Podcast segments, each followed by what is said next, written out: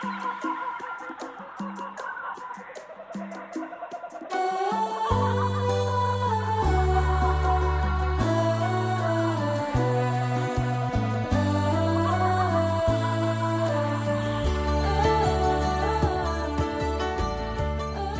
écoutez Parole d'espérance, une espérance vivante au cœur du 21e siècle. Chers auditeurs, j'aimerais poursuivre ce matin avec vous sur le thème de la dignité humaine en rapport avec la liberté de conscience et de religion. Et je voudrais particulièrement m'apesantir sur cette expression du livre de la Genèse à l'image de Dieu et situer cette expression biblique comme fondement de la dignité humaine selon la compréhension judéo-chrétienne. Comme vous le savez, chaque religion ou tradition religieuse mondiale est fondée sur quelque chose qu'elle révèle sous forme d'affirmation ou de préoccupation de la dignité humaine. L'affirmation de la dignité humaine emprunte une tonalité délibérée dans la tradition judéo-chrétienne, dans la mesure où elle est tissée dans la trame même du récit de la création. Elle fournit une base logique au respect de chaque personne. Ce sur quoi se base l'estimation de la valeur, de la qualité ou de la dignité d'un être humain est inséparablement lié à la révélation de Dieu et du dessein qu'il a nourri en créant l'humanité. Voyons la position fondamentale du croyant de la Bible. Le fondement de la dignité humaine est donc que chaque personne est créée à l'image de Dieu selon sa ressemblance. Genèse 1, versets 26 et 27. Dieu est la référence première pour comprendre qui sont les humains et comment tous doivent être traités. Dans la perspective judéo-chrétienne, ce qui rend les humains uniques au sein de cet ordre créé est le don d'entretenir un rapport avec Dieu selon des modalités toutes particulières. Il s'agit d'aimer Dieu, adorer Dieu en toute liberté et être en communion avec lui. Tous les êtres humains existent pour être libres. Sans liberté, ils ne peuvent accomplir la destinée pour laquelle ils ont été créés. Autrement dit, la liberté est une condition préalable à des relations ayant un sens et en particulier à l'amour. L'essentielle dignité accordée du simple fait d'avoir été créé à l'image de Dieu accompagne la liberté de choix, laquelle implique évidemment la liberté de pensée et d'expression.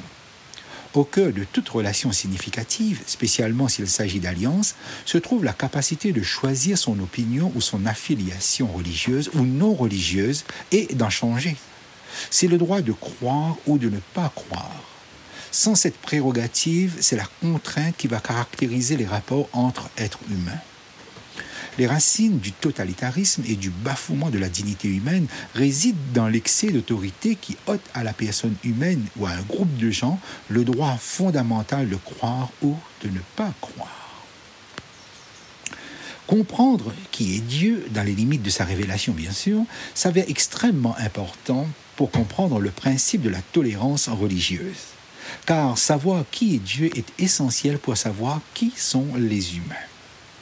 D'un point de vue grammatical, la phrase de Genèse 1.26 Faisons l'homme à notre image peut être comprise comme Faisons de l'homme notre image.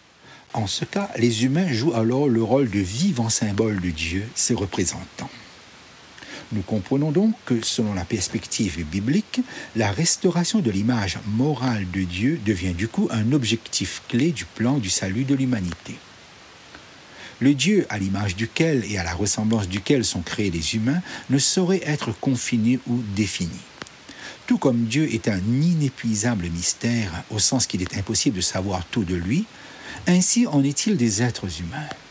L'apôtre Paul allait jusqu'à dire que la vie humaine est dissimulée en Jésus-Christ et que lorsqu'apparaîtra ce dernier, une partie du mystère sera alors levée. Il a dit d'ailleurs que ce n'est que partiellement que nous connaissons, mais qu'un jour nous connaîtrons comme nous sommes totalement. Et permettez-moi donc de vous lire deux passages euh, venant de l'apôtre Paul. Le premier se trouve dans Colossiens 3, versets 3 et 4. Il écrit ceci, Votre vie est cachée avec Christ en Dieu. Quand Christ, votre vie paraîtra, alors vous paraîtrez aussi avec lui. Le deuxième texte, premier épître aux Corinthiens, chapitre 13, verset 9-12, car nous connaissons en partie et nous prophétisons en partie. Mais quand ce qui est parfait sera venu, ce qui est partiel ou partiellement compris disparaîtra. Aujourd'hui, pour aussi l'apôtre, nous voyons au moyen d'un miroir, d'une manière obscure. Mais alors nous verrons face à face. Aujourd'hui, je connais en partie, mais alors je connaîtrai comme j'ai été connu. Ce qu'implique cette révélation de l'être humain comme mystère est qu'il ne peut être limité en une quelconque catégorie. Le mystère de toute personne humaine est un facteur qu'il faut prendre en compte dans tous les rapports que nous entretenons les uns avec les autres.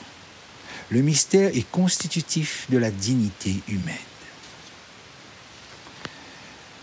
Chers amis, Dieu, tout mystère qu'il soit, ne s'est pas confiné d'une manière qui l'ait rendu inaccessible. Autrement dit, il ne s'est pas enfermé dans une lumière inapprochable. Par l'incarnation, il est venu et devenu l'un de nous, afin de nous montrer comment être humain.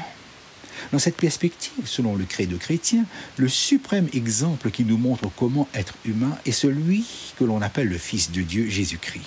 C'est reprendre d'une autre façon les mots employés dans l'épître aux Hébreux. Selon Hébreux chapitre 1er verset 3, Jésus est le rayonnement de la gloire de Dieu et l'expression de sa réalité même.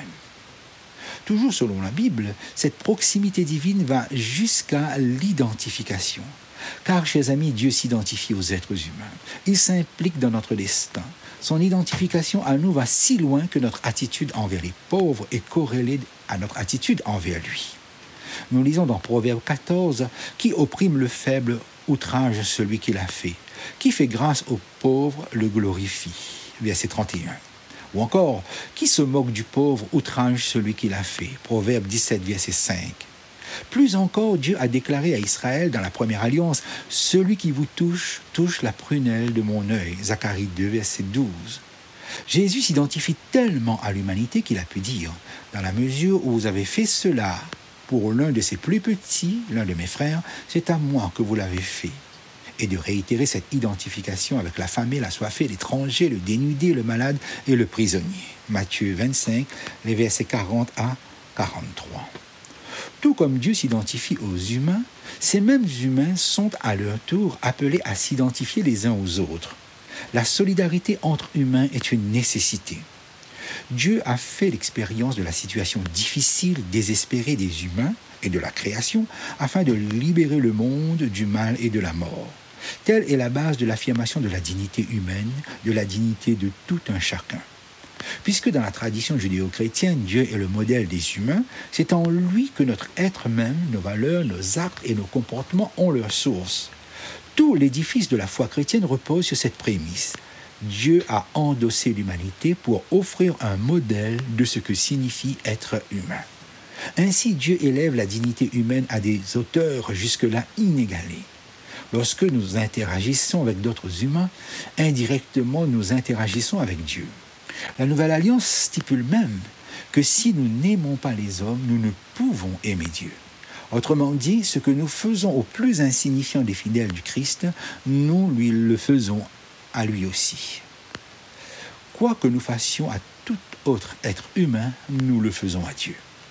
Ainsi, à travers Jésus-Christ, son incarnation, sa mort, sa résurrection, son ascension, son action en tant que grand prêtre et son royal statut, Dieu crée une humanité nouvelle, une seule famille de gens prenant part à la vie, aux fruits et aux dons de l'Esprit Saint. Au sein de cette humanité nouvelle, toute hiérarchie ontologique est abolie. Tous deviennent frères et sœurs. Chacun, chacune est désormais doté d'un prix et d'une valeur infinie.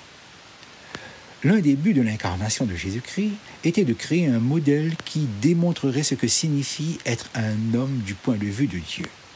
Ceci ne se bornait pas à être une simple idée.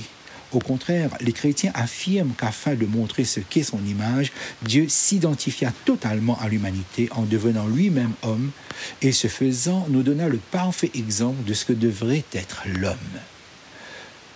Par cette action sans précédent, Jésus unit la divinité à l'humanité de la meilleure façon possible.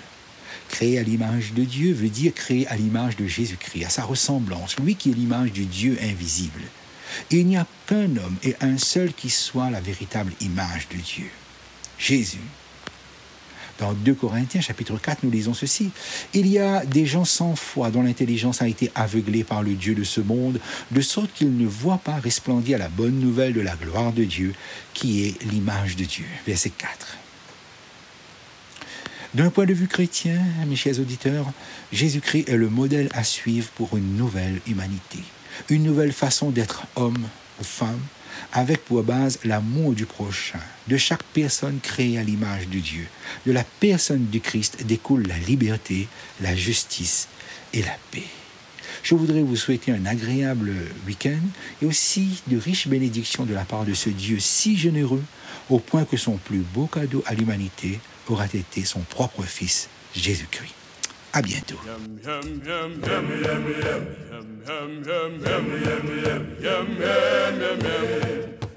Cette émission vous a été présentée par l'Église adventiste du septième jour de la Réunion. Vous pouvez réécouter ce message sur notre site internet www.adventiste.re ou nous écrire à Parole d'Espérance, boîte postale 227 97 465 Saint-Denis, CEDEX.